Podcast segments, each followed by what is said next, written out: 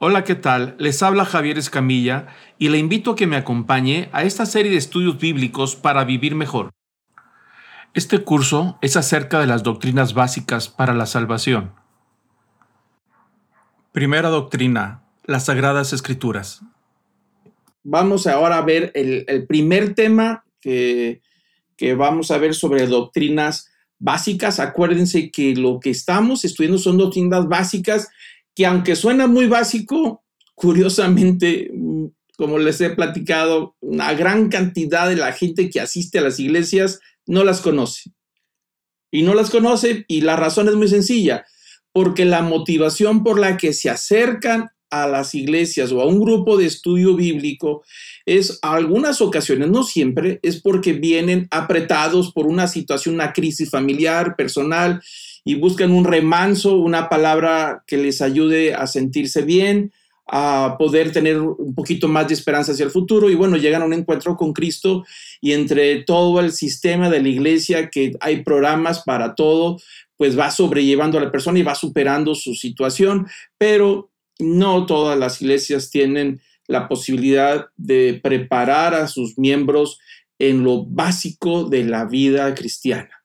Y eso es algo que yo lo estoy haciendo. Sé que algunos de ustedes tienen ya muchos años y quizá algunos de los temas les puede parecer muy básico, pero vamos a aprender siempre algo, algo nuevo, ¿no? Entonces, esa es la razón por la que lo tenemos, lo vamos a ver y vamos a empezar a ver estas 12 doctrinas que son indispensables para salvación. Acuérdense que yo les he llamado estas doctrinas básicas para la salvación, porque si una de esas doctrinas nosotros no la creemos, es decir, le entiendo la doctrina, pero yo no creo lo que está enseñando la Biblia, entonces ahí la salvación, desde mi punto de vista, está en veremos. No creo que haya, esa persona se vaya a salvar. ¿Por qué razón? Porque la, la fe se aplica a los dichos de Jesucristo, es decir, a la enseñanza de Jesucristo, a los hechos, lo que hizo en la tierra, en la cruz y por supuesto a lo que prometió. Esas tres cosas se aceptan por fe, se creen y se aplican y entonces regresa hacia nosotros con salvación, una criatura nueva, las promesas del nuevo hombre, de la nueva mujer, la promesa del Espíritu Santo, todo lo que ya vamos a ir conociendo en esto. Pero eso inicia por fe, basado en qué?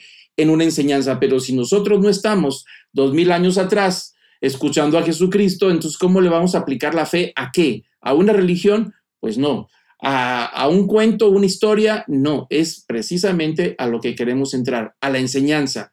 Doctrina significa instrucción, enseñanza que transforma al individuo. Entonces, la primera eh, que tenemos que estudiar es la revelación, es decir, las escrituras, la Biblia. ¿Por qué? Porque dos mil años después nosotros extraemos las doctrinas precisamente de la escritura. Vamos a ver que en algunos grupos cristianos reciben esa enseñanza a través de la tradición. En este caso, nosotros no lo creemos y lo vamos a platicar más adelante. ¿Por qué no a través de la tradición? O sea, alguien que escuchó a Jesús, que después se lo platicó a otro y a otro y a otro hasta llegar hasta nuestros días. ¿Por qué nosotros no creemos eso? ¿Por qué nosotros tenemos que extraer las enseñanzas de Jesucristo para aplicar la fe para que se regrese en salvación? Nuestra vida cristiana descansa sobre eso. Por eso el primer tema, el primerito que tiene que quedar bien claro es sobre las escrituras, esa revelación de la que hablamos.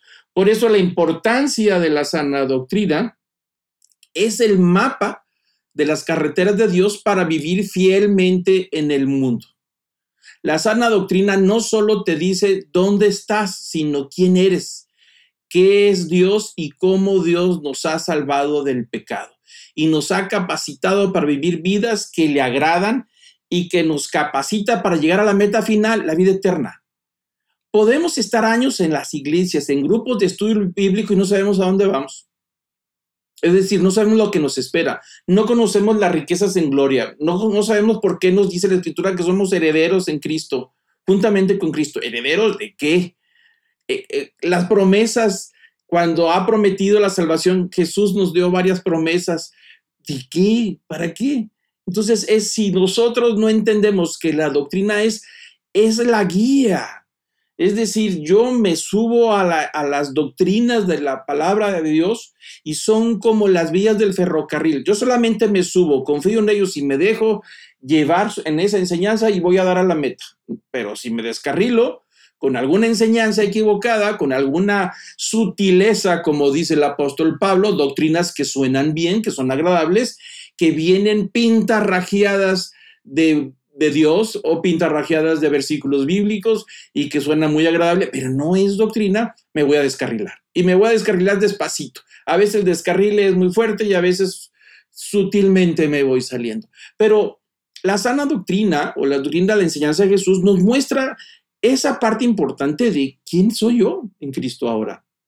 ¿Dónde está mi identidad? Si antes yo me identificaba con el mundo en que vivía y tanto el sistema de valores regían mi vida por el mundo en que yo estaba, otros son la referencia, el mundo me ha impuesto ciertas referencias y me tengo que identificar con lo que el mundo impone, pues ahora que he llegado a conocer a Cristo, ¿quién es mi referencia? ¿Cómo es que tengo ahora que ajustar ahora mi vida a esta nueva fe? Entonces me dice quién soy yo delante de Dios y qué valor tengo delante de todo este plan de salvación que Dios prometió desde el Génesis, desde el principio, le prometió al género humano cuando quedó en pecado, dijo, no te vas a quedar así, vas a morir, pero no te vas a quedar así, yo voy a abrir una puerta en el futuro, lo que se conoce como el protoevangelio en Génesis, cuando le dice de la, simiente de la mujer se levantará uno que le aplastará la cabeza a Satanás, ¿no? Ahí está todo y hacia dónde apunta. Es decir, la doctrina nos enseña quién soy en Cristo, por qué razón Dios hizo lo que hizo por mí, qué es lo que me espera a mí para el futuro y qué Dios espera de mí en el tiempo presente. Esas tres cosas están marcadas en la enseñanza. ¿Qué ha hecho con el pecado? Cómo me ha tratado, qué, qué, qué es lo que ha hecho conmigo el Espíritu Santo y me va habilitando a través del Espíritu Santo, me va sellando, es decir, paquetito sellado, no se abra hasta el día del juicio.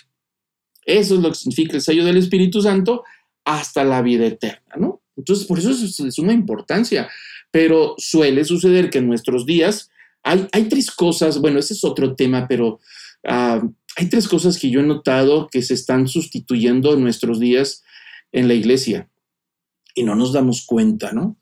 uno de esos es ah, la, vamos a decir, la adoración está siendo sustituido por grupos de musicales muy buenos y que tocan muy bien y muy fuerte y la gente deja de adorar y nomás va y lo escucha. Y más sobre todo si dejamos un foro de luces y atrás oscuro, con mayor razón, la gente deja de adorar, pero está escuchando un concierto. Siento yo que la iglesia nos estamos deslizando poco a poco en ir perdiendo uh, la, la, adoración, ¿no?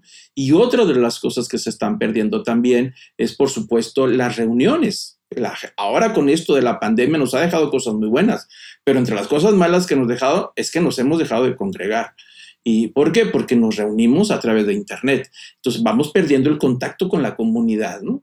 Y otra de las cosas que siento que se ha estado perdiendo también es el aprecio y el amor a la palabra de Dios. ¿Por qué? Porque con la tecnología vamos a la iglesia y alguien nos expone los versículos. Por eso yo les digo, yo los voy a exponer, pero yo quiero que ustedes tengan su Biblia y ahí sus notas, enamorarnos de nuestra propia Biblia. Si hay tecnología, yo tengo tecnología, ustedes también, y a veces leemos en el, en el teléfono o en un iPad y está bien, pero tenemos que tomar notas. Y, o, si lo permite estar tomándola, llevándola y poder disfrutar. Y a veces está siendo sustituido por la tecnología, el estudio de la palabra. Entonces son de las cosas que necesitamos recuperar. Y para eso estamos haciendo esto. Bueno, el apóstol Pablo le dice a uno de sus discípulos, Tito, en el capítulo 2, le dice, en cuanto a ti, enseña lo que, lo que está de acuerdo con la sana doctrina. Eso es algo muy interesante porque el apóstol Pablo le está diciendo a este muchacho, a este hombre, le dice, porque están tratando varios asuntos, pero dice, ¿sabes qué? En cuanto a muchos esos asuntos, pero en cuanto a ti, tú concéntrate y enseña lo que está de acuerdo. Por eso noten que yo subrayé la palabra estar de acuerdo. Es decir, solamente enseña aquellos temas y aquellas cosas que están alineados con la palabra de Dios.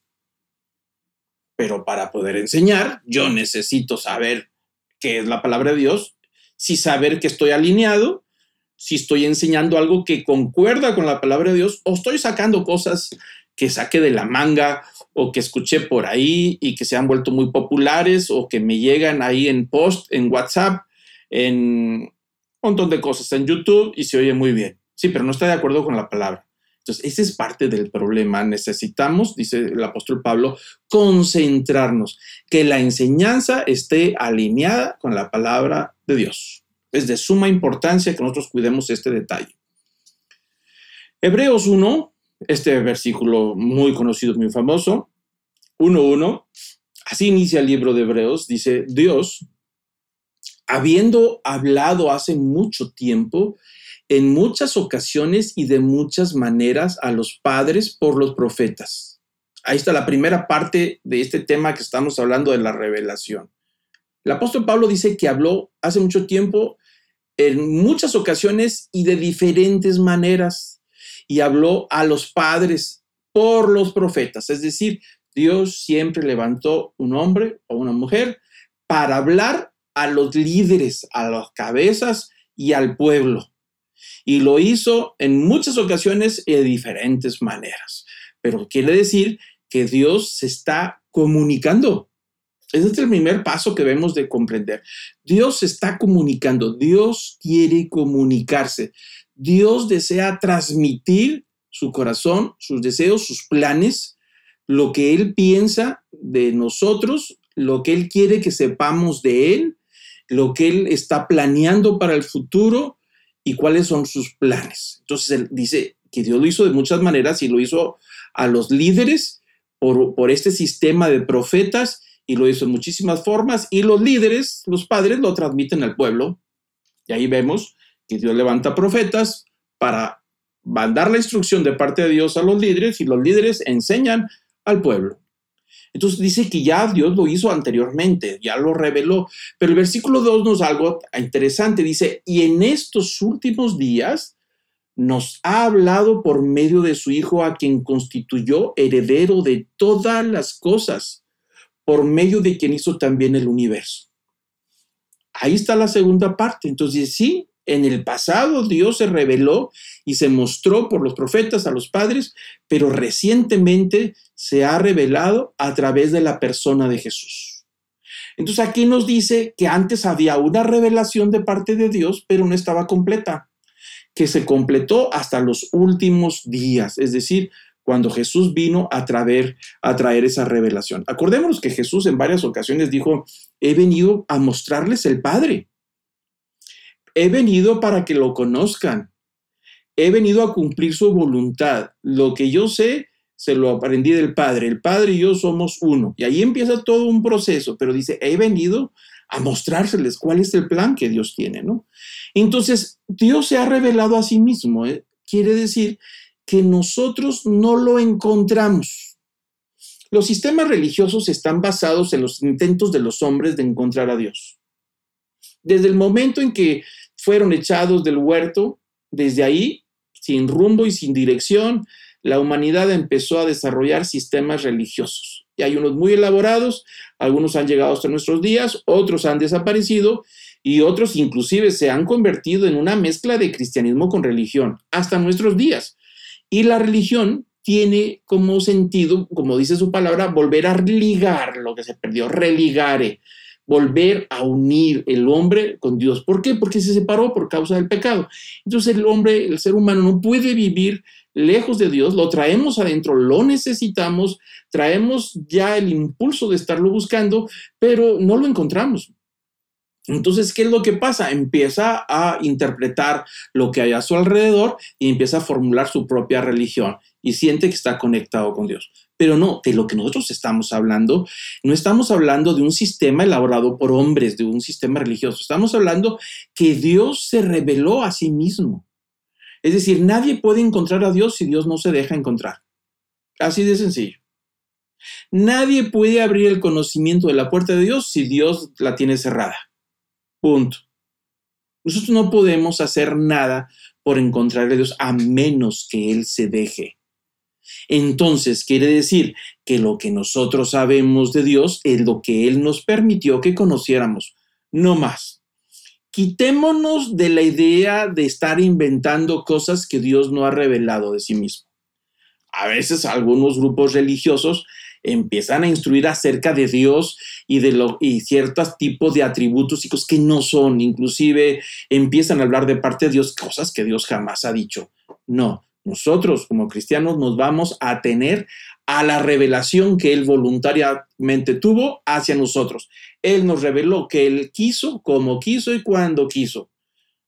¿Quiere decir que todo lo que ha revelado es todo lo que hay de Dios? No, por supuesto que no. Y les voy a dar un ejemplo. Imagínense que nosotros nos asomamos por, el, por la cerradura de una puerta. ¿Se acuerda de aquellas puertas? Ahorita ya no, pero aquellas puertas había unas cerraduras con una forma de cerrojo donde metías una llave muy grande, ¿no? Y se podía ver por ese ojo de la cerradura hacia el otro lado de la habitación. Te asomabas. Yo me acuerdo de niño que así lo hacía. Bueno, imagínense que ese agujerito o ese ojo de la cerradura es lo que Dios permitió que pudiéramos ver hacia el otro lado, hacia la eternidad, hacia donde está Él. Y entonces Él nos permite que le conozcamos solamente en esa parte. Nosotros no podemos juzgar lo que hay del otro lado por lo que vemos, porque es muy poquito. Ni sabemos de qué tamaño es la habitación, ni qué altura tiene, ni qué hay, ni qué objetos, no sabemos nada más lo que nos permite ver por esa rendija, ese cerrojo de la cerradura. Bueno, la revelación de Dios con respecto a sí mismo y a todo lo que Él es, es semejante a eso. Eso que nos permitió revelarnos es suficiente para nosotros para conocerle a Él. Y ahorita lo vamos a ver un poco más. Así es que tenemos las dos partes de la revelación de sí mismo acerca de, de los profetas, se reveló a través de los profetas, y recientemente en la persona de Jesús. Ahí tenemos las dos revelaciones que se concentran en lo que más nos interesa. Pero bueno, hablaremos un poquito más de la revelación ah, de sí mismo. Se conoce como revelación general, es decir, es una revelación que hay desde el origen, desde antes de que Dios se revelara a través de los profetas, ya estaba una revelación general. Y esa revelación general, pues se entiende como la creación. Todo lo que hay. Sabemos nosotros que existe un Dios, que existe algo que está detrás de todo lo que, lo que vemos. Por, al ver la perfección de la creación, el equilibrio en que se encuentra, las maravillas del cuerpo humano, del bebé, eh, cómo está todo esto perfectamente para que funcione, sabemos que esto es un diseño y alguien lo diseñó. Nosotros, yo personalmente no creo que es resultado espontáneo y que esto resultó. No, hay un diseño perfecto. Hace tiempo ah, había un problema de, equilibrio que, tiene ahí su nombre ahí científico, y, inclusive se va uno ladeando y se va uno mareando. Y bueno, cuando fuimos a ver al, al otorrino, dice, hay unas piedritas pequeñititas, que si se le pueden llamar piedritas, que están ahí en el oído uno de cada lado, y esas piedritas están sueltas dentro de una bolsita muy pequeña, y al momento de caer se equilibra, es, con esas piedritas uno mantiene el equilibrio. Si esas piedritas se van desciendo de un lado, se atoran, pierde uno el equilibrio. Así de sencillo para poder ponernos y estar de pie y no irnos de lado. Ponga un objeto de nuestra altura de pie, pues va a tener que ser un equilibrista, ¿no? pero nosotros estamos de pie, brincamos, saltamos, corremos, echamos maromas y caemos, paramos y luego vemos a los trapecistas, a los cirqueros que hacen un montón de cosas y caen parados. Bueno, gracias a esas pequeñitas piedritas que son mínimas el tamaño. Es perfecto. Y no se diga la visión, podemos hablar muchísimo de eso. Entonces yo creo que hay un diseñador. La misma creación me dice a mí, si yo no conociera la Biblia, no conociera a Jesucristo, me dice que hay alguien atrás. Eso es la revelación. Dios se reveló a través de su obra como un el artista se revela a través de su escultura, a través de la pintura. Podemos conocer rasgos del artista a través de la obra. Si yo veo una obra, una pintura con unos colores dramáticos y unas líneas medias picudas, pues voy a interpretar que a lo mejor el artista andaba deprimido o andaba de mal humor o andaba resentido con la vida, ¿no? Entonces, a través de la obra podemos interpretar a Dios. Por eso eso se conoce como una revelación general. Y bueno, está la segunda parte, que es una revelación más cerrada, más concreta, más específica, que es la revelación de los patriarcas y, de los profetas. Es decir, lo que Dios ha revelado, como dice Hebreos, a los profetas, dado a los padres de la antigüedad lo que conocemos como el Antiguo Testamento. Y entonces dice Hebreos que la última parte de la revelación es en la persona de Jesucristo. Sus dichos, hechos y promesas, lo que conocemos como el Nuevo Testamento. Pablo en el libro de Efesios dice que la iglesia está cimentada sobre los profetas y sobre los apóstoles, es decir, toda la verdad de la revelación del Antiguo Testamento y la revelación del Nuevo Testamento es el cimiento de la iglesia del creyente. Por esa razón, aunque no somos judíos, tenemos un vínculo con el Antiguo Testamento y aunque no vivimos bajo la ley, hay cosas que nosotros debemos de entender sobre esa revelación. Nos interesa la revelación, porque dice el libro de Hebreos y dice Pablo que estamos cimentados sobre esas dos revelaciones. Pero la revelación más reciente es la de Jesucristo. Claro, surgieron grupos posteriores, por ejemplo, como el Islam, en que reconoce a los profetas del Antiguo Testamento, reconoce a Jesús como un gran profeta, pero dice que la última revelación la tuvo Mahoma, y ese es el libro del Corán. Y bueno, tenemos a los mormones también, que dicen exactamente lo mismo, que allá por el siglo antepasado, un norteamericano famoso, John Smith, que él tuvo una revelación de un ángel que se llamaba Moroni y que le dio unas tablas de, oro y luego le dio unos lentes, un purim yutumim, para poder eh, interpretar esas verdades. Y entonces la iglesia de los mormones asume que la última revelación es la de John Smith la de Joseph.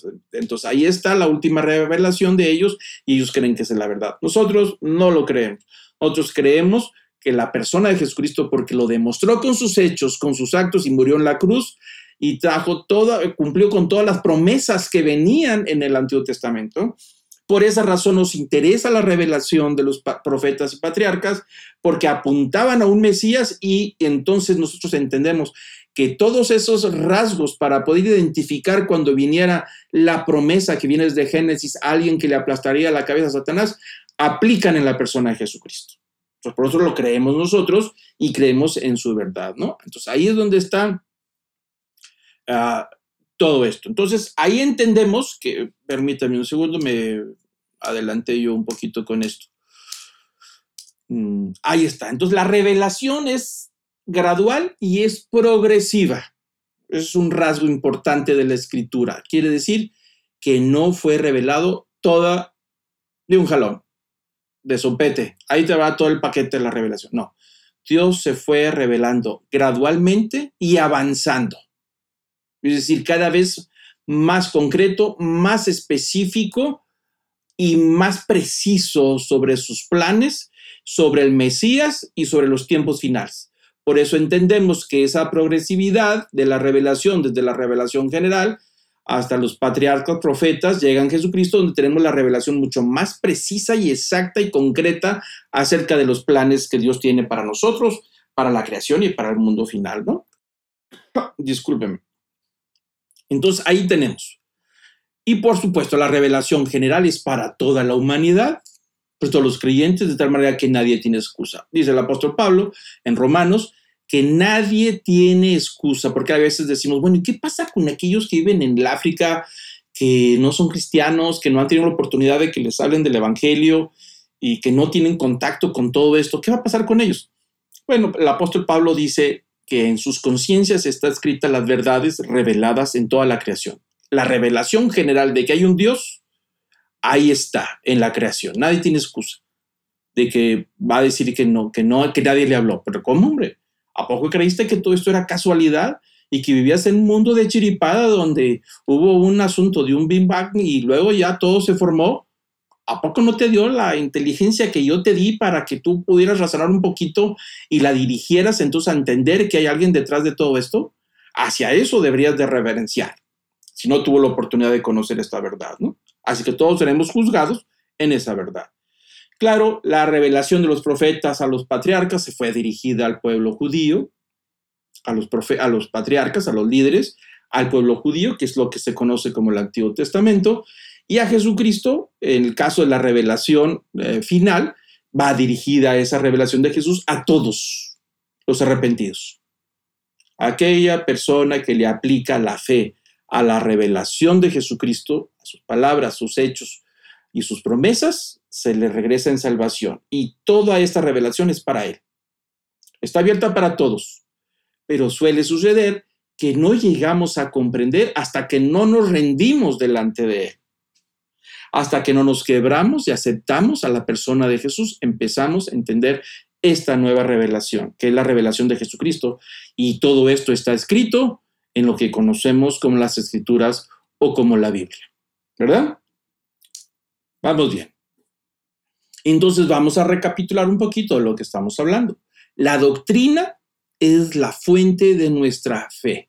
Es decir, de ahí surge la enseñanza y la fe si se, va a nutrir, se, va a tomar de esa fuente de, enseñanza, de instrucción, y la fe o se fortalece y vivifica, o se entume y se muere, dependiendo del nutriente. Así de sencillo. Si nuestra fe está bien abrevada en esta fuente que produce vida, sabemos que la palabra de Dios es un agua de vida eterna, así lo dijo Jesús, si está bien abrevada, nuestra fe se nutre, se fortalece y crece.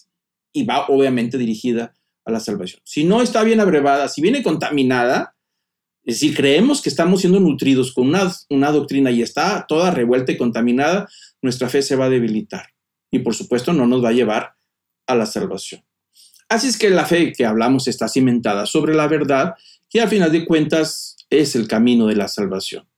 Jesús fue muy claro cuando dijo en Juan 14, 6, yo soy el camino, yo soy la verdad y soy la vida y nadie viene al Padre si no es por mí. Y ahí lo vemos todo esto junto, ¿no?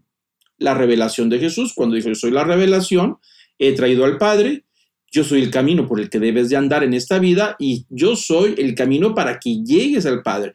Y yo soy esa verdad que tú ignoras de ti mismo de mí, de mis planes, de Dios, de todo lo que está atrás, que está más allá de lo que se ve en la rendija de la cerradura de la puerta hacia la eternidad. Dijo, yo soy esa verdad que está ahí y soy lo que produce vida. Y nadie va a llegar al Padre si no es por esta revelación de Jesucristo en su persona. No hay manera. Todos los intentos de religión que hablan de Dios y que hablan muy bonito y algunos hablan con mucha lógica y otros con mucha filosofía y a veces orientales y a veces suena también medio terapéutico, menos siéntete bien. Diga lo que diga, suene como suene. Si no es a través de la persona de Jesús, está equivocado. No es el camino para llegar a la eternidad. Si usted quiere algo para sobrevivir en esta vida que nos es contraria y que a veces nos es angustiante y depresiva, con el estilo y el tren de vida que tenemos, con todo lo que nos abruma, bueno, pues hay muchísimos libros de pensamiento positivo y hay muchos de religiones orientales que le van a hablar, hablar bien, algunos muy famosos como Derek Chopra y otros más, que le van a hablar muy bonito y que van a ayudarle a, a poder concentrar las energías del universo para poder sobrellevar esta vida. Bueno, nosotros no estamos hablando de sobrellevar una vida aquí en la Tierra libre de todo este tipo de problemas. No, estamos hablando de una revelación que nos transforma en nuevas criaturas con un nuevo pensamiento donde nos somos llenados por el Espíritu de Dios que nos va sellando y nos da la fuerza necesaria para mantenernos firmes hasta el día del juicio en donde entraremos a la recompensa final. Toda esta revelación tiene que ver con el futuro, aunque lo vivimos en el presente, ¿no? Así debemos de entender nuestra fe, ¿no? Que está anclada a esa esperanza. Así es que la salvación, como lo acabo de comentar, descansa única y exclusivamente en la persona de Jesús. Nada más. No hay manera. ¿En qué? Siempre lo repito, ustedes me han oído hablar muchas veces de esto, siempre digo, ¿en qué descansa? En los dichos de Jesús, todo lo que enseñó, en los hechos de Jesús, lo que hizo y en todo lo que prometió. En esas tres cosas le aplicamos la fe y la fe nos produce la salvación la persona, la obra de Cristo en la cruz y nos da esperanza y nos da la fuerza para continuar aun cuando hemos fallado, hemos pecado y nos sentimos desanimados, incomprendidos, frustrados, o a veces que hemos encontrado el éxito en este mundo y la abundancia nos puede separar del camino de Dios. Ahí está el Espíritu Santo. Todo eso es una promesa y ahí es donde está el tema de la fe. Por eso la importancia de toda esta sana doctrina. Así es que le aplicamos la fe a la revelación de Jesucristo, a la obra de Cristo y al cumplimiento de las promesas. Necesitamos saber qué fue lo que dijo Jesús. Por eso la escritura es bien importante para nosotros extraer esta enseñanza que es lo que debemos de creer. Lo que hizo Jesús y cuáles son las promesas y cuándo se cumplen. Estamos a entenderla, ¿no? Por ejemplo, el Espíritu Santo es un asunto de una promesa, una promesa de Dios. ¿Y cuándo se cumple? O ya se cumplió o no se cumplió. Y no se digan los temas de la segunda venida, el rapto, el milenio. ¿Hay milenio? ¿No hay milenio? ¿Tribulación? Es un tema que veremos más adelante. Pero bueno, ahorita no. Así que continuamos. Dios nos ha dado un mapa de carreteras para vivir la vida cristiana y ese mapa es la doctrina, la Biblia, así como lo tenemos, la escritura es la guía para poder saber a dónde vamos, dónde estoy parado y cuánto falta y qué es lo que me espera y qué hacer, cómo juzgar el mundo ahora de una perspectiva totalmente diferente. La Biblia me enseña a tomar una nueva referencia de quién soy yo, una nueva identidad de mi persona como hombre, como mujer, como pecador, como una persona renovada, como hijo de Dios, eso me enseña y me dice hacia dónde voy y qué me espera. Por eso es importante que yo debo de conocer bien todas estas instrucciones. El Salmo 119, 105, para mí este fue el primer versículo que yo me aprendí de memoria en mi vida, en mi vida.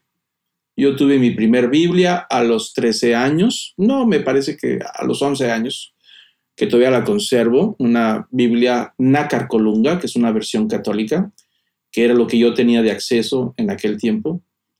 Y empecé a leerla sin rumbo, sin dirección, tratando de extraer lo que podía, pero me encontré con este versículo y lo memoricé. Mi versículo favorito del primero que aprendí. Lámpara es a mis pies tu palabra y una luz para mi camino. La referencia es muy sencilla, es decir, no había luz eléctrica, no había luz mercurial en las calles, ni en las casas, ni nada. Entonces, en la noche, una vez que oscurecía, si en invierno o cualquier otro día ya oscureciendo, pues cómo le hacías si tenías ganas de salir o hacer otra cosa en la oscuridad, pues ibas con a lo mejor una antorcha, un palo que podías alumbrar, pero necesitabas conocer el piso. Y entonces a veces vemos aquellas babuchas que vemos en los cuentos de Disney de la lámpara de Aladino y vemos a Aladino que trae unas, unas zapatillas con un cuerno que se dobla y que es propio del Medio Oriente. Bueno, pues es así se usaba, no todos los días, pero se ponían un tipo de zapato parecido para salir en la noche y ahí en el ganchito ahí colgaban una lamparita. Por eso dice lámpara es a mis pies. Porque se ponía una lamparita en los zapatos cuando iban despacito. Claro, era un tipo de zapato especial, no, no, no vamos a aganchar así a la ligera, pero era algo especial donde ahí lo ponían. Y entonces va alumbrando un paso nada más. No alumbra dos o tres, nomás alumbra un paso, das otro y te va alumbrando, te va alumbrando, te va revelando, te va mostrando gradualmente. Por eso hablamos que la revelación es gradual y progresiva.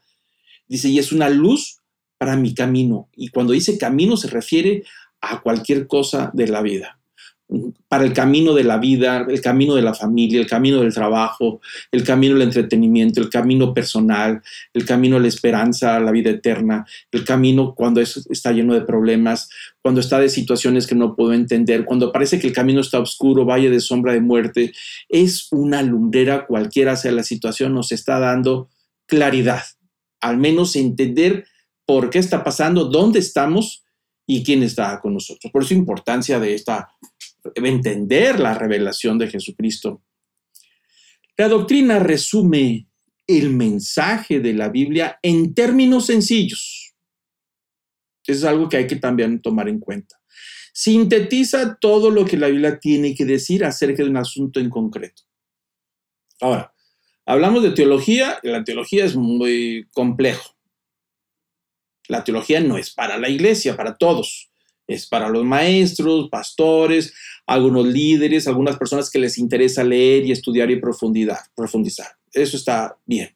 Pero son temas que requieren mucho estudio de versículos bíblicos y entendimiento y procesos de interpretación. Pero, ¿cómo hacemos para que esta enseñanza que ahí está, que, que es todo un sistema teológico, pueda llegar a ser alimento para la persona que asiste a la iglesia, que lee su Biblia todos los días y que tiene su vida diaria. Y dice, yo no soy teólogo, yo solamente soy un cristiano normal que estudio la palabra. Bueno, es la doctrina, lo que se conoce como doctrina. Somos, son términos concretos, específicos, resúmenes sobre un tema y conocemos cuatro o cinco versículos nada más sobre eso y entendemos. Es un síntesis de las verdades. Eso es lo que se conoce como doctrina. No toda la teología. Si usted agarra un libro, una suma teológica, pues puede ver que son 15 tomos, que, que son gruesos y ahí está toda la explicación. Pues es demasiado. Pero la doctrina aquí lo estamos viendo. Son temas sencillos, concretos, sintetizados, que es lo que vamos a ver, ¿no? Segunda Pedro, capítulo 1, dice, pues su divino poder nos ha concedido todo cuanto concierne a la vida y a la piedad, mediante el verdadero conocimiento de aquel que nos llamó por su gloria y excelencia. Si usted tiene su Biblia, yo le pido que subraye todo cuanto concierne a la vida y subraye la piedad. Y entonces dice, mediante, esa es la palabra importante.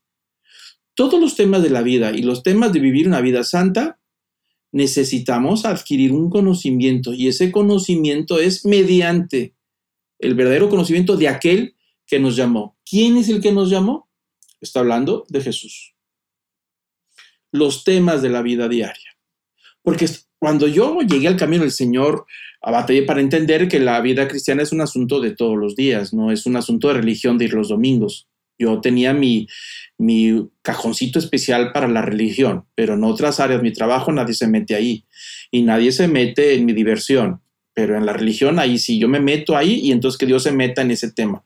Bueno, aquí no. La vida cristiana es una transformación total del individuo en donde el verdadero conocimiento que tiene que ver con los asuntos de la vida diaria y de agradar a Dios, porque piedad tiene que ver con agradar a Dios, aunque está relacionado con santidad, pero voy a ponerlo en palabras claras, es lo que Dios espera de mí para poder yo agradarle. Si yo entiendo que Él me ha rescatado, entonces yo le regreso en gratitud el querer agradarle lo que Él espera de mí. Así de sencillo. Porque a veces hablamos de santidad y decimos, bueno, santidad, una persona santa es una que vivió en un escondido en una caverna, hizo algunos milagros, habló muy bonito y cada vez que lo tocaban salía destellos de luz y no tocaba el mundo. Y ahora pues es un santo. No, se está refiriendo a que una vez que Dios nos ha rescatado, entonces Él espera que nosotros le busquemos para poder entender qué es lo que Él espera de mí y entonces yo agradarle en gratitud por lo que hizo de darme la vida eterna. Entonces dice, ¿cómo voy a agradarle? ¿Cómo voy a saber qué es lo que le agrada? Ah, pues mediante el verdadero conocimiento. Y cuando dice verdadero, quiere decir que hay otros conocimientos. Ahí está el punto. Cuando dice verdadero, quiere decir que hay otros conocimientos pero nosotros debemos de entender que hay un conocimiento verdadero y que ese conocimiento verdadero vino de aquel que nos llamó, aquel que nos llamó a la vida eterna. ¿Quién hizo la invitación? Jesús. Y yo respondí. Entonces ese, ese conocimiento lo tiene Él y yo debo de buscarlo para poder agradar a Dios y entender lo que Dios espera de mí y poder identificarme. Y ahora mi verdadera referencia de quién es, a quién me debo de parecer, viene en la persona de Jesús y yo debo de conocerlo. Entonces ahí está la verdad de la que estamos tratando de, de comprender. Entonces va resumiendo un poquito lo que hemos hablado. La vida cristiana y la salvación se basan en la revelación de Dios al hombre, no en lo que el hombre encontró a Dios. Dios no puede ser encontrado. Imposible. Él se dejó alcanzar, Él se dejó ver y Él se reveló porque Él así lo quiso y reveló lo que Él quiso, cuanto Él quiso. A veces me han hecho preguntas a mis hijos y el más chico también me hace preguntas y me dicen cosas, me hace preguntas, ¿y por qué Dios no hizo esto y esto? Yo no lo entiendo. Yo tampoco. Pero si tú eres pastor, ¿cómo no vas a entender eso? Porque yo tampoco entiendo de cosas que no han sido reveladas. Cosas que yo mismo no las entiendo y no sé por qué Dios lo hizo así. Hay muchos temas que yo no sé por qué Dios lo hizo así. Pero yo debo de estar en paz con lo que Dios ha revelado.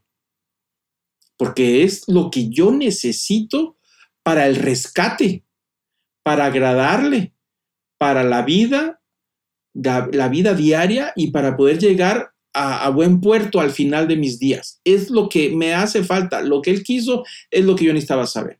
Más allá de que por qué hizo la tierra redonda y no la hizo cuadrada y por qué trajo las cucarachas, como una vez uno de mis hijos, el más chico, me preguntó, papá, yo no entiendo por qué las cucarachas, qué, qué utilidad tienen en la creación. Hay animales que tienen creación, pero las cucarachas, ¿qué utilidad pueden tener? No lo sé. Es que nadie se las come ni los animales más feos se comen a las cucarachas. Pues no lo sé, eso cuando llegues con el Señor, pregúntale por qué hizo las cucarachas. Hay cosas que nosotros no sabemos ni nos vamos a meter en camisa de once varas para explicar. Me explico, la Biblia no está tratando de explicar todo, solamente explica la revelación, lo que Dios reveló. Es todo, para nosotros concentrarnos ahí. Segundo punto, es decir, Dios se revela a sí mismo, ya lo acabamos de ver. Nadie lo obligó, nadie le hizo manita de puerco y lo presionó. No fue con que, híjole, si no me revelo esto, se van a ir para el monte. No, no, no, no, no. Dios se reveló a sí mismo porque tiene planes. Así de sencillo. Nadie lo obligó. No podemos llegar a Dios por medio de especulaciones. Cuando entramos en un sistema religioso, que nos habla de Dios, que no está la persona de Jesús de por medio en esa revelación, estamos jugando a las especulaciones. Así de sencillo. Estamos especulando. El problema es que esa especulación, si llegamos a la presencia de Dios y nos dimos cuenta que no era así, demasiado tarde. Nosotros no podemos conocer a Dios por especulaciones. Nosotros conocemos a Dios por una revelación a través de los profetas y a través de la persona de Jesucristo y nosotros le aplicamos la fe y le creímos. Y entramos a una vida nueva. La revelación es gradual y progresiva, ya lo acabo de comentar hace unos momentos. Y Jesús, el que trajo esa revelación, lo dijo, y conoceréis la verdad, y esta verdad os hará libres es todo un tema, no lo voy a tocar ahorita, pero es una gran verdad. Dijo Jesús, vénganse conmigo, les decía a los discípulos, vénganse, les conviene, porque van a conocer lo que es la verdad. Y ese conocimiento de la verdad van a ser verdaderamente libres. No hay otro camino. Como lo dije en la, clase pasada, por los primeros siglos, las que se convertían en seguidores de Jesús se convirtieron en discípulos de Jesús por la verdad, no por una moda, no por la comodidad del clima de las iglesias, del aire acondicionado, no por lo hermoso los sermones terapéuticos que hacen sentir bien a la persona, no se convirtieron para agarrar energía a través de una alabanza muy bonita con excelentes músicos y lectores de alabanza, no para poder ser aceptados en la comunidad, porque si no vas nadie te recibe, no por eso a la gente no le interesaba, ya no había ni siquiera músicos en los primeros siglos. No había clima, se reunían a escondidas a las 5 de la mañana, a 6 de la mañana. Y a veces se reunían en la casa de alguien, y a veces alguien construía un cuartito y ahí donde se juntaban los hermanos, y estaban todo el día y llevaban de comer porque pues caminaban desde lejos, no había internet, mucho menos ir a una iglesia aquí cerquita. Algunos caminaban toda la noche para poder llegar a tiempo y estar todo el día con los hermanos. ¿Cómo que se convierten solamente por ir a un rincón donde se burlaban de ellos y los perseguían? Porque estaban convencidos de que la persona de Jesús era la verdad. Y es el camino y la verdad y la vida y nadie podía llegar al Padre si no era a través de él. Esa es una convicción. No tenía nada que ver con modas de que si la gente me acepta, no me acepta y si me rechaza.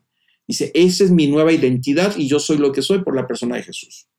Eso es, al final de cuentas, es un tema de la verdad, ¿no? Entonces, bueno, la Biblia, que es la revelación, las escrituras, se le llama palabra de Dios porque ella misma lo declara y la iglesia lo cree. Lo que estoy hablando de esto es porque viene en la Biblia. Por eso hemos iniciado creyendo que la Biblia es la palabra de Dios para poder entender lo que viene. Ya vimos ese versículo. La iglesia cree que los escritores humanos de la Biblia no escribieron simplemente sus propias opiniones. Ese es un buen detalle que tenemos que tener bien claro. Y dice, sino que sus palabras fueron inspiradas por Dios. El tema es que lo que hace que la Biblia sea un libro distinto aquellos libros escondidos de los Vedas y del Mahabharata de la India, a los libros de los antiguos arcanos de los grandes reveladores que encontraron los misterios del mundo y las energías. Lo que hace la diferencia es que la palabra de Dios es algo que está vivo. No es un conocimiento ancestral. No podemos acercarnos para encontrar las grandes revelaciones y ahora sí, yo voy a descubrir y voy a tener ventajas sobre los demás porque tengo grandes conocimientos de verdades ocultas desde hace dos mil, tres mil años atrás, que podemos decir que es el primer libro, tres mil años atrás. No es un asunto que la Biblia, que su valor está en su antigüedad. El valor de la palabra de Dios en esta revelación está en que es viva. Hebreos lo dice muy claro, la palabra de Dios es viva y eficaz, como espada de dos filos que penetra el alma, los pensamientos y discierne las intenciones del corazón.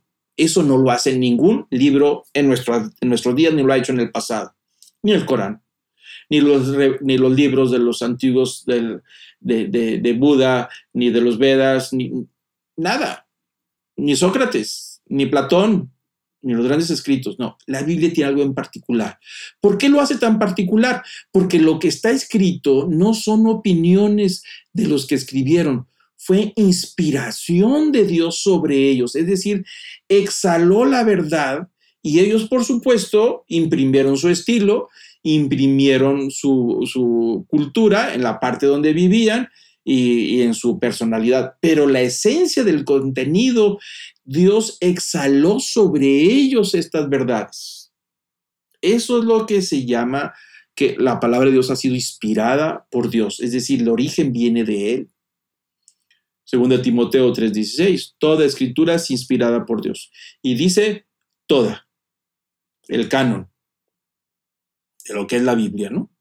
para que nosotros, ¿por qué dice esto el apóstol Pablo Timoteo? Para que tengamos confianza en que toda la escritura está inspirada por Dios y que tiene suficiente vida para poder darnos, transformarnos y nutrirnos, nutrir el alma y reforzar nuestra esperanza y darnos la fe necesaria para creer en la vida eterna, en las obras de Cristo, en los dichos de Jesús. Es inspiración, quiere decir que viene directamente del corazón de Dios. Dios exhaló sopló sobre estos hombres y entonces ellos aplicaron con su personalidad, con su estilo, su nivel cultural, empezaron a escribir.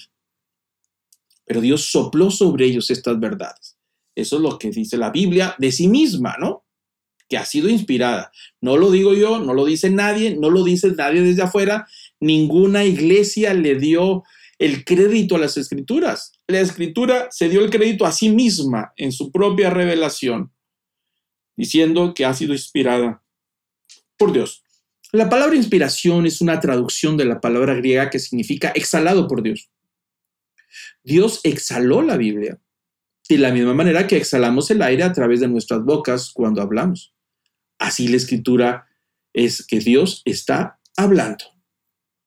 Aunque la escritura llegó a nuestras manos por las plumas de los autores humanos, la fuente originaria de la escritura es Dios. Por eso tiene un valor totalmente distinto que todos los demás libros.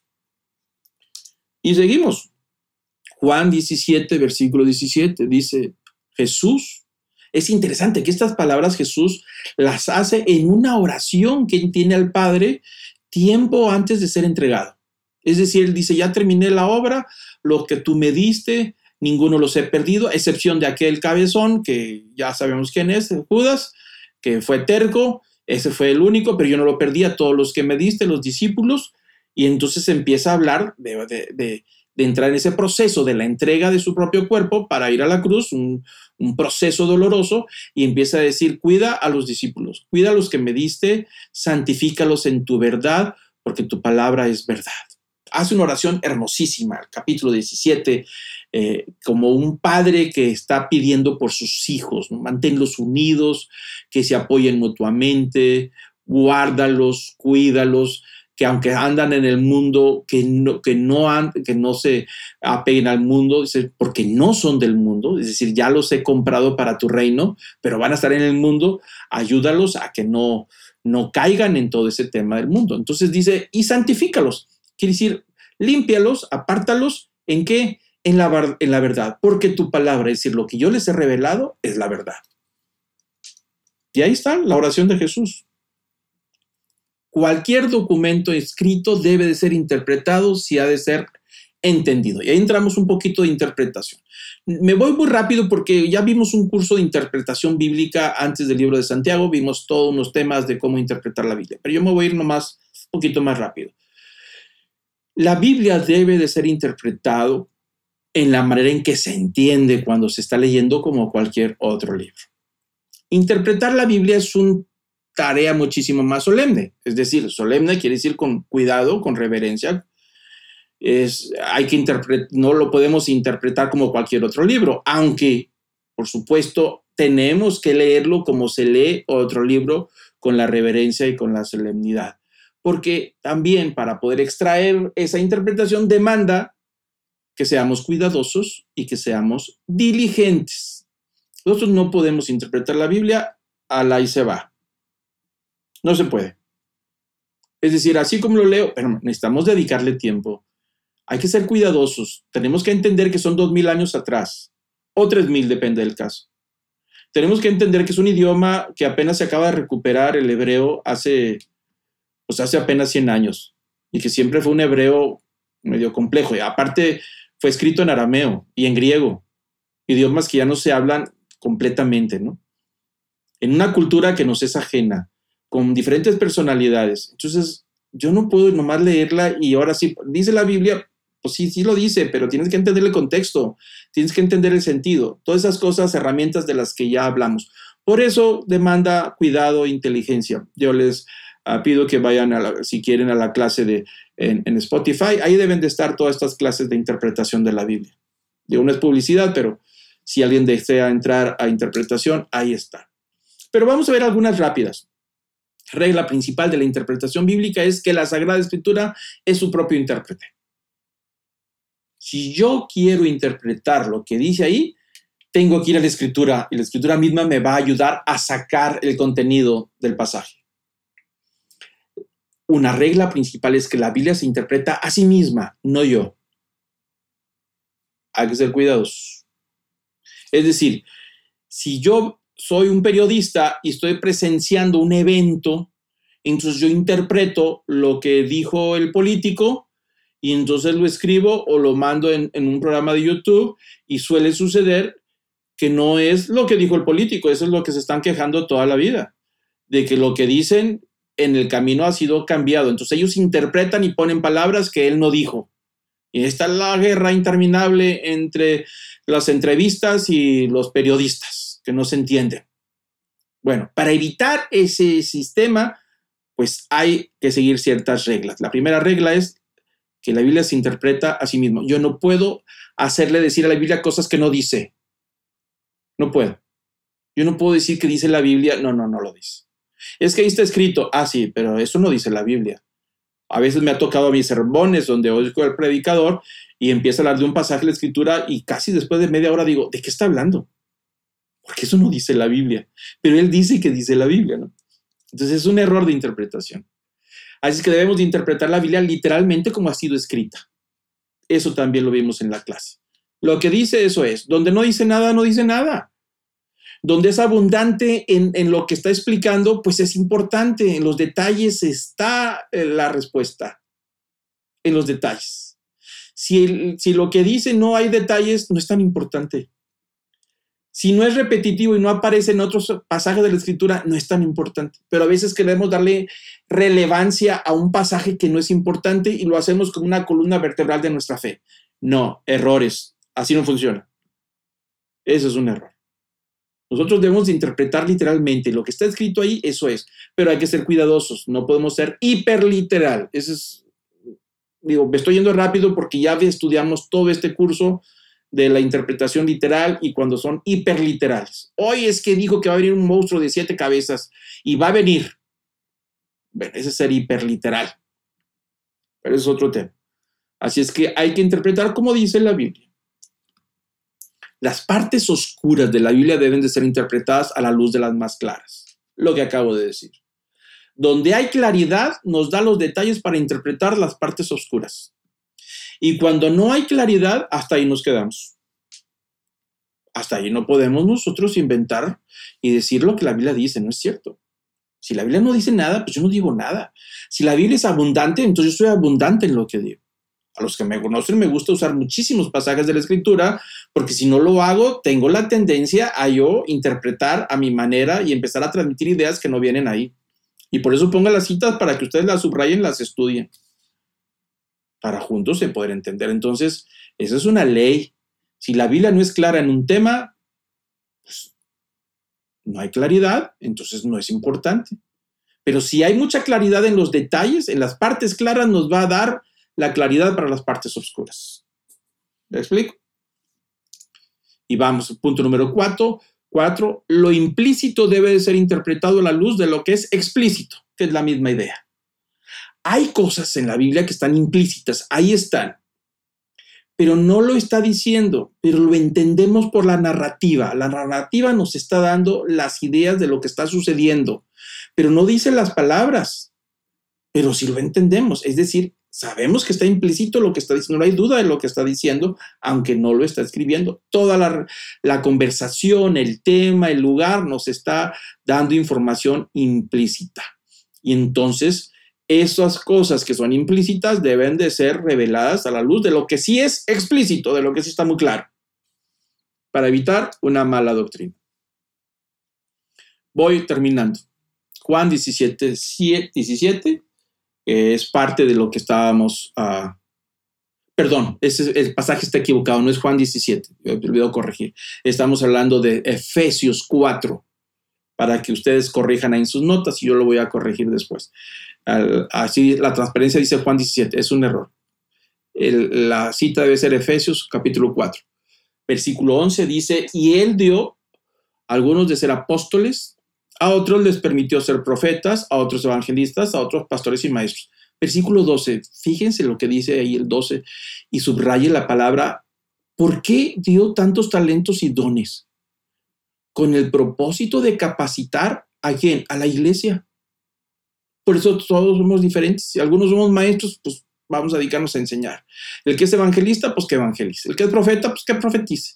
El que es pastor, pues que pastore la iglesia. Y el que es maestro, que enseñe para poder juntar todos estos dones espirituales, para poder aplicarlos y desarrollar, capacitar a la iglesia para que la iglesia, cada uno de los miembros de la iglesia, me estoy, no me estoy refiriendo a la denominación, sino a la iglesia de Cristo, ponga en práctica la obra del ministerio y entonces empiece a edificar el cuerpo de Cristo, todos trabajando, todos juntos. Y entonces versículo 13 dice, hasta que todos, los, la iglesia que está la iglesia de Cristo en todo el mundo, lleguemos a la unidad de qué? De la fe. ¿Y de qué? Y del conocimiento. Dos cosas deben estar unidos. En la fe y en el conocimiento. Cuando se refiere a fe, no está diciendo de, la fe que tengo para creer, no. La fe significa en qué descansa, cuál es la enseñanza de, mi fe, sobre qué está nutriéndose. Entonces, hemos notado que recientemente tenemos diferencias del conocimiento de Cristo. Cada uno está reclamando que sabe algo de Jesús, diferente a lo que nosotros creemos. Y ese es parte del problema de que nosotros no nos enfocamos en la palabra de Dios. entonces dice que la idea es que todos lleguemos a la madurez, a la, a la, medida de la plenitud de Cristo. Ahí en la revelación, la escritura es la medida. ¿Cómo voy a llegar a la medida de Cristo si no lo conozco? Si no lo entiendo. Si no lo comprendo, es muy difícil que yo lo tome como referencia. Y luego dice que ya no seamos niños. Para que no seamos ah, sacudidos por las olas y llevados por aquí por allá por viento de doctrina. Algo que sucede en nuestros días. Créame, en nuestros días hay más viento de, de doctrina, tormentas de doctrina, trombones de doctrina, ciclones de doctrina, más que en toda la historia del cristianismo. ¿Por qué tanta viento de doctrina hay en nuestros días? Porque la gente lee menos, porque la gente es arrastrada por el Internet y cualquiera que hable de Dios se la cree, porque no le gusta estudiar la Biblia, lo que estamos haciendo ahorita, para poder anclarse en la verdad y saber cuando alguien está enseñando algo mal. Para eso es, para que nosotros maduremos y dejemos de ser arrastrados por todo lo que aparece en YouTube, en los podcasts, en Internet, con todos los maestros, lo que está escrito por todos lados, maestros buenos, maestros malos, y con cada aberración que se aparece por ahí. Pero si nosotros, ¿cómo le hacemos? Pues necesito conocer la verdad. Para eso es la doctrina. Astucia de hombres, inteligentes que les interesa más que todo los likes. Dame un like, un me gusta, porque eso deja mucho dinero. Inscríbete en, en mi canal porque eso deja mucho dinero hay que monetizar. Entre más inscripciones me van a monetizar y me van a después dar, hay una plaquita dorada, plateada, y eso significa que soy muy popular y no importa lo que estoy enseñando, eso no importa, lo que importa son los likes, lo que importa es esas inscripciones. Entonces yo voy a hacer todo lo que sea necesario para captar la atención de todos. Vivimos en un mercadeo de la fe en nuestros días, todo un mercado. ¿Quién es el que va a saber tomar el verdadero producto que le nutre? El que conozca la doctrina la verdad. seguimos adelante. Hay una advertencia, segunda Pedro 1.20. Pero ante todo sabe de esto, que ninguna profecía de la Escritura es asunto de interpretación personal, pues ninguna profecía fue dada jamás por un acto de voluntad humana. Ahí está la revelación. No fueron los hombres los que tuvieron la iniciativa de la revelación. Eso es un acto de Dios sino que hombres inspirados por el Espíritu Santo hablaron de parte de Dios. Es decir, no fue, la Biblia no es iniciativa humana. No es que ellos dijeron, vamos a escribir un libro que va a regir nuestra conducta. No, no, no, no, no. Ninguno de lo, nada de lo que está en la escritura es, es, por iniciativa humana. Fue iniciativa de Dios. Los inspiró. Algunos ni siquiera querían ser profetas. Se revelaron. Ahí está Jonás. Y otros más. Así es que para nosotros, como doctrina, toda la Biblia es toda la palabra de Dios.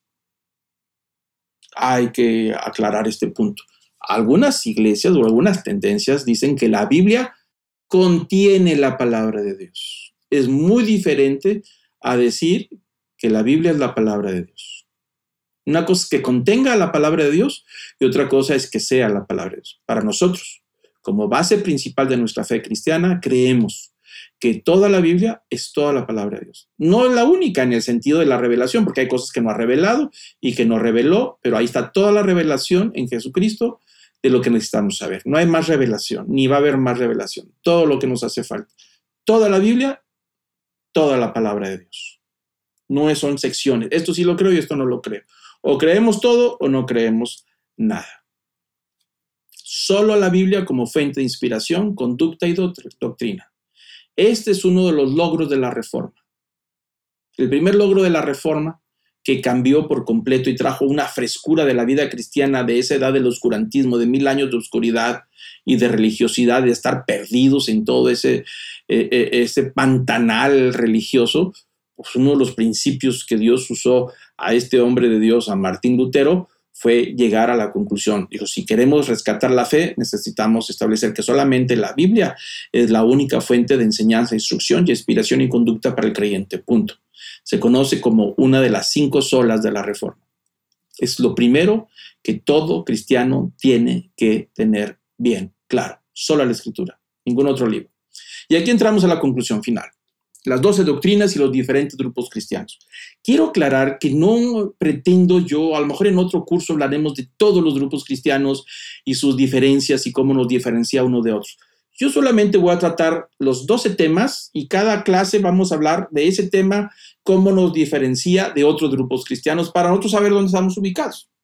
Nosotros estamos en las iglesias evangélicas del lado izquierdo, ah, que son las protestantes, que aunque no protestamos, es resultado de la reforma de Martín Lutero, de eso que estamos hablando. bautistas, presbiterianos, metodistas, pentecostales, asambleas de Dios, interdenominacionales, reformados, episcopales, anglicanos. Todas estas iglesias que salieron de ahí, a excepción de los bautistas, que no son de la reforma y venían desde antes, pero se unieron a la reforma, mantenemos un tronco común de la doctrina. Eso es lo que nos hace hermanos con todos ellos. Yo no soy bautista, ni soy metodista, ni soy presbiteriano, pero yo los reconozco como mis hermanos en la fe. Igualmente todos estos grupos los reconocemos como nuestros hermanos en la fe. ¿Por qué? Por estas doctrinas. Si no tuviéramos estas doctrinas en común, pues no seríamos nuestros hermanos en la fe. Pero todos estos grupos a veces nos dicen, es que los, ustedes andan divididos con tantas iglesias, denominaciones, todos son tan diferentes. No, no, no es cierto. Todos mantenemos la misma doctrina todos, millones de millones de cristianos en todo el mundo mantenemos la misma doctrina evangélica, en todos lados. Y en cuanto a las escrituras, mantenemos ese principio. Todos los grupos evangélicos mantenemos el principio de la Biblia, es la única fuente de inspiración, conducta y doctrina. Estas doctrinas se conocen como las doctrinas del primer grado de importancia para el creyente, que son las doctrinas de la salvación, estos 12 temas que estamos estudiando. Como le digo, si uno de esos temas no lo creemos, pues nuestra salvación está en veremos.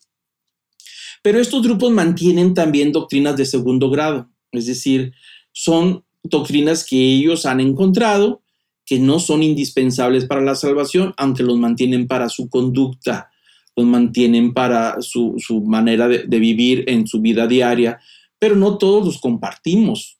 Estamos hablando de doctrinas de segundo grado, eh, que estos unen a diferentes grupos. Eh, por ejemplo, al bautismo de niños, los presbiterianos y, los, ah, y los metodistas mantienen esa doctrina del bautizar los niños, aunque los metodistas también se bautizan después la Iglesia Católica Romana también bautiza a niños, aunque es un énfasis totalmente diferente. Entonces, las doctrinas de segundo grado unen a, los grupos, a los diferentes grupos religiosos, los va clasificando, depende de la doctrina. El tema de la predestinación también une a otros grupos, pero divide a otros. El tema del milenio, algunas iglesias lo creen, otros no. Nosotros, yo en lo personal, no me meto en las doctrinas de segundo grado. Tengo mis opiniones, pero para mí no son tan importantes. Las que estamos estudiando, esas sí son las más importantes, ¿no? Son doctrinas de segundo grado.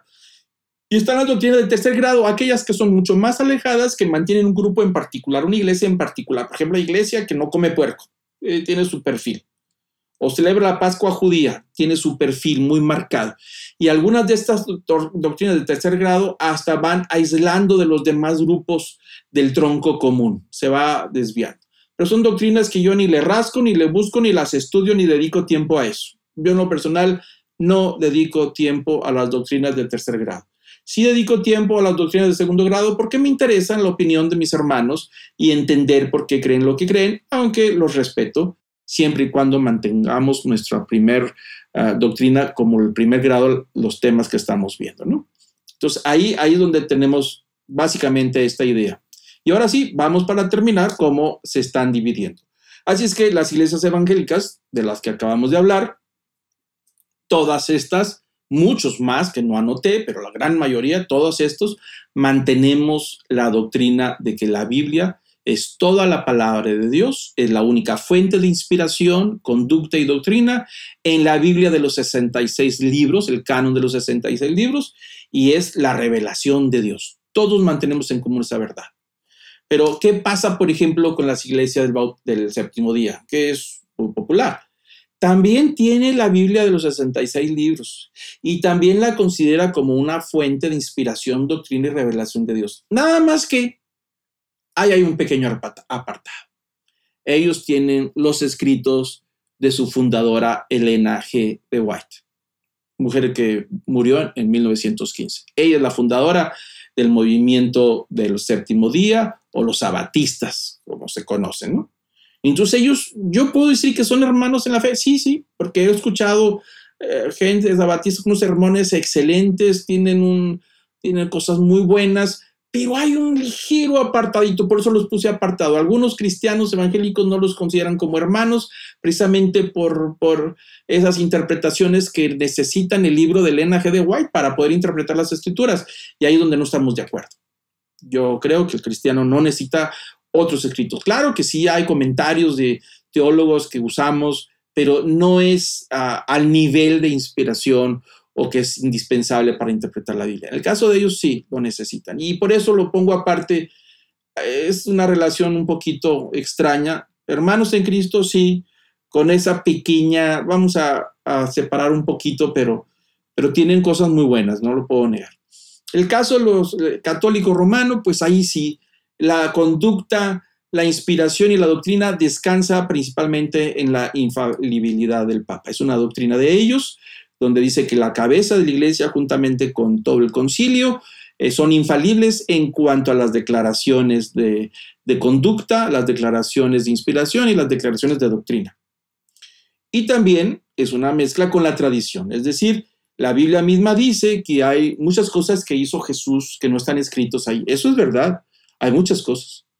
Jesús no escribió nada, eso lo escribieron los demás. Pero, y dice la, Iglesia Católica que ellos fueron los que le dieron a la Biblia, el formar la Biblia y le dieron la autoridad. Entonces ellos creen que la iglesia está por encima de la Biblia y por lo tanto la iglesia es la que debe decir qué cosas son y qué cosas no son. Y que muchas cosas que no están escritas en la Biblia han llegado hasta nuestros días a través de la tradición. Así me enseñaron a mí. Yo recuerdo a los 13, 14 años me enseñaban y me decían que, que, la tradición era como una camisa que vas pasando del abuelo al hijo y al, al, al, nieto, al tataranieto y se va heredando. Pues sí, así me enseñaban que esa era la verdad que estaba ahí, que no estaba escrita, pero que fue heredada de generación en generación. El problema es que sucede lo que acabo de decir, de generación en de generación. Se va degenerando la camisa, se va volviendo opaca hasta que se va deshilachando y ya nadie sabe la forma que tenía. Ese es el problema con las tradiciones. Nosotros no podemos a basar nuestra vida cristiana de doctrina, de conducta y de inspiración sobre una tradición que se va degradando con los hombres, con los pensamientos, con las circunstancias, con los siglos, con los milenios. Yo no puedo basar mi salvación en una tradición que cualquiera le puede quitar y poner. Como sabemos, todos tenemos tradiciones. Hay tradiciones que son muy buenas. En mi casa hay tradiciones. Pero cuando se enfrenta con la palabra de Dios, yo tengo que hacerlas con un lado, por un lado. Y entonces también tiene y cree en la Biblia con sus 33 libros. Si es importante, sí es importante. Y más desde el Concilio Vaticano II para acá, pues le ha dado mucho más importancia porque se ha dado cuenta que ha habido muchísima desviación o gente que se va convirtiendo a las iglesias evangélicas, porque la iglesia evangélica tiene como centro la palabra de Dios. Entonces ahí ha habido la necesidad de poder invitar a la gente que estudie la Biblia, pero le dicen, no la estudies si no hay una persona capacitada por nosotros que te ayude a interpretarlo. Y aparte, la creencia, la doctrina y todo lo demás, conducta y doctrina, se basa también en tradiciones y en la última palabra del Papa. Ahí es lo que nos diferencia de ellos. Tenemos una separación muy clara en donde ahí decimos cómo podrás mantener tu esperanza en la salvación si lo empiezas a contaminar, a sazonar, a revolver, a pintarrajear con tradiciones que no sabemos ni de dónde salieron y que no hay pruebas de que Jesús las dijo. Y también, por supuesto, la opinión de una persona que puede echarse a perder en la noche y la mañana, empieza a disvariar con alguna enfermedad mental y empieza a decir cosas que no son. Pero pues es el Papa y no se puede equivocar. Pues no, yo no estoy de acuerdo con todo el respeto que merecen. Tengo amigos católicos que aprecio y quiero mucho y respeto a la Iglesia Católica, pero ahí tenemos una diferencia muy fuerte, ¿no? En cuanto a la Biblia. Los mormones, los mormones otro grupo que está mucho más alejado de nosotros en nuestras creencias, ahí donde chocamos mucho con ellos, porque ellos tienen su propia tradición de la Biblia hasta ahorita hemos visto que estos grupos mantenemos la Biblia casi intacta. aún la Iglesia Católica, la versión de la Biblia, la Nácar Colunga, es casi hablar de la Reina Valera, es mucho muy parecido, a excepción de los libros canónicos, los, eh, eh, libros apócrifos, pero en general es la misma Biblia, exactamente la misma Biblia con, con los católicos, los del séptimo día, pero los mormones no. Los mormones, ellos hicieron su propia traducción de la Biblia. Se llama la traducción del Nuevo Mundo. Entonces ellos ahí la acomodaron a su propia visión y a sus propios planes. Y aparte tiene otro libro que se llama el libro del Mormón, donde vienen las revelaciones, la última revelación, donde Moroni, el ángel Moroni, le revela a este señor Smith y le da los cristales para poder interpretar a estos, estas verdades que están escritas en estas planchas de oro que jamás nadie ha visto, ni el traductor ni las planchas. Nunca se ha visto nada. Pero es el libro. Entonces, esos dos tienen la misma autoridad en conducta, en doctrina y en inspiración. La revelación de Dios, ellos dicen también, el libro de Mormón es revelación de Dios. Por eso nos aleja mucho de ellos, muchísimo, bastante de ellos. Y no, ¿qué podemos decir de los testigos de Jehová? También tienen su propia traducción. Ellos hacen su propia traducción y, y también ajusta a sus propias ideas, pero aparte tienen los escritos del, del juez Russell Rothford, ellos dos, que fueron los que escribieron los comentarios, y los escritos de ellos también están a la misma altura de la palabra de Dios. Por esa razón, pues partiendo de ahí, yo siempre he tomado como criterio nunca discutir de doctrina con ellos, ni con mormones, ni testigos de Jehová, ni con católicos tampoco. ¿Por qué? Porque pues la fuente de lo que vamos a interpretar es distinta. No es, no es posible ponernos de acuerdo, imposible. Imposible, imposible, imposible.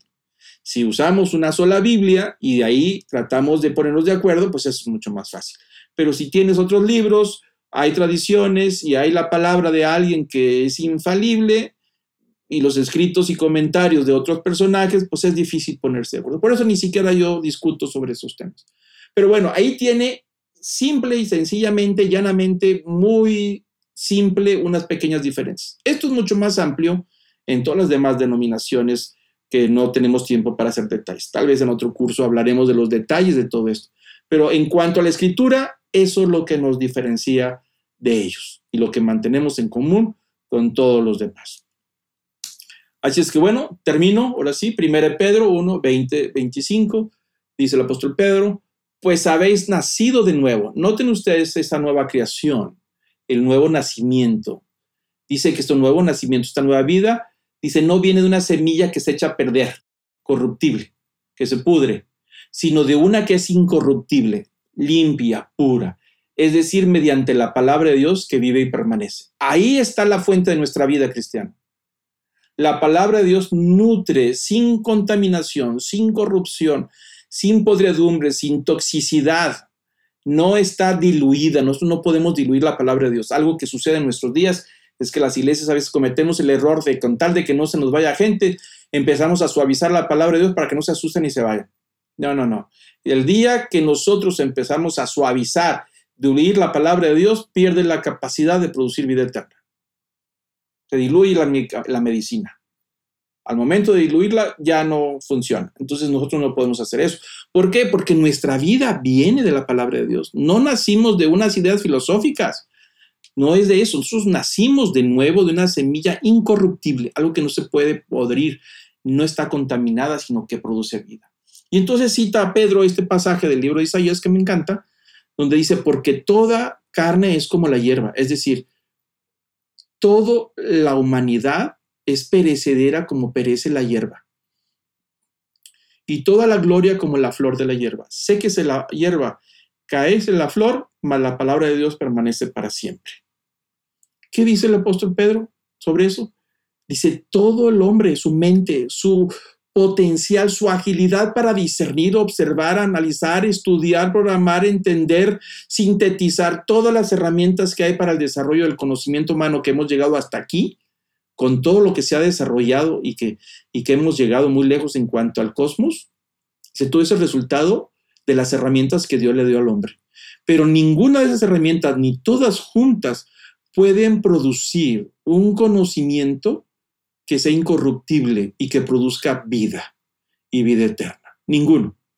Entonces dice el apóstol Pablo que el cimiento, cimiento nuestro es inspirado y que ese cimiento inspirado es incorruptible y que si nosotros lo aplicamos produce vida. Porque toda la humanidad, con todas sus filosofías y todo su pensamiento positivo y toda su lógica y todo su desarrollo y conocimiento va a desaparecer. Todo va a desaparecer. Pero la palabra de Dios que fue inspirada la que sopló sobre estos hombres y que ellos escribieron con sus palabras, sus letras, con sus estilos, a través de su cultura, esa idea, la esencia misma de esas verdades va a permanecer para siempre. Todo esto se va a acabar, pero la palabra permanece para siempre. Y lo dice el apóstol Pedro al final. Esa palabra es la que estamos predicando. Es la que debemos de estudiar. Y bueno, terminamos con la siguiente clase. Hablaremos de la divinidad. Entonces yo sí quisiera uh, pedir a todos que cerraran sus ojos en este momento y vamos a pedir en oración al Señor que nos pueda guiar, que nos pueda enseñar sobre esta gran verdad. Padre Santo, Señor, amado Señor, en estos momentos hacemos una pausa en esto que acabamos de leer, de estudiar, para tomar quietud ahí donde nos encontramos, en nuestra casa, en la oficina, donde estemos, y apartamos, hacemos un paréntesis de quietud, de reflexión y poder decirte que te necesitamos. Necesitamos de tu palabra. Te damos gracias, Señor, porque tuviste la iniciativa de revelarte. Esa revelación fue escrita, inspirada por ti. Y te damos gracias por la obra de Jesús, el habernos revelado tus planes, tus deseos hacia nosotros. Gracias, Señor, por todo lo que dijo, lo que hizo y lo que prometió de que vendría por segunda vez. Gracias por la promesa del Espíritu Santo. Señor, te pido que podamos hacer un pacto contigo, que independientemente, Señor, de si nos suena lógico o no, que podamos, Señor, tomar la palabra de Dios como esa simiente que produce vida, que es incorruptible, en la cual podemos confiar y descansar, para que florezca y reviente, Señor, en vida, para que muera nuestra antigua manera de vivir pero que florezca, Señor, a un nuevo fruto, que es la vida abundante. Padre, te pido que la palabra de Dios, que es viva, tu palabra que es viva, pueda producir en nosotros un nuevo hombre y una nueva mujer, con una nueva visión de este mundo, una nueva visión de nosotros mismos, una nueva visión de ti, de las cosas eternas, de las cosas espirituales, de lo que no hemos visto todavía, pero que hemos podido tocar el borde de tu manto a través de tu espíritu. Hemos, Señor, tocado esa espiritualidad, hemos tocado tu poder, hemos tocado tu amor y sabemos que un día veremos las cosas reales tal y como son cuando lleguemos a tu presencia. Padre, te pido que tu Espíritu Santo nos pueda dar la fuerza y la sabiduría para poder mantenernos nutridos de tu verdad y que esa verdad rija nuestro comportamiento y nuestros pensamientos. Que no sea mi lógica lo que yo quiero, que no sea el mundo que me trata de, impresionar cada día y me trata de tomar y que a veces trata de apagar tu verdad, sino que sea seducido por ti y no por las tendencias, aún por aquellos vientos de doctrina que suenan a ti, que parece que vienen de ti, con ropajes espirituales, pero que en la esencia, Señor, no es tu verdad. Enséñanos a caminar en este mundo guiados por tu verdad, no por tendencias o modas, no por la popularidad, no por lo que más me gusta, sino por lo que a ti te gusta, que podamos agradarte, conocer tu verdad, porque esa verdad nos hace libres, porque esa verdad nos lleva a la presencia del Padre. Es por tu verdad, Señor, que estamos aquí. No quites de nosotros, Señor, tu Santo Espíritu. Enséñanos a caminar en tu verdad. Enséñanos a ser humildes, a doblegar nuestros pensamientos, a renunciar a todo argumento que se levanta contra el conocimiento tuyo. Y que tu verdad sea luz y que podamos llevarlo al último rincón de aquellas personas que todavía te siguen buscando. Aquellas personas, Señor, que están en oscuridad y que necesitan conocer tu verdad. Gracias, Señor, por esta palabra. Que tu Espíritu Santo nunca falte en nosotros. Recibe, Señor, todo el honor, el poder y la majestad por los siglos de los siglos. Amén.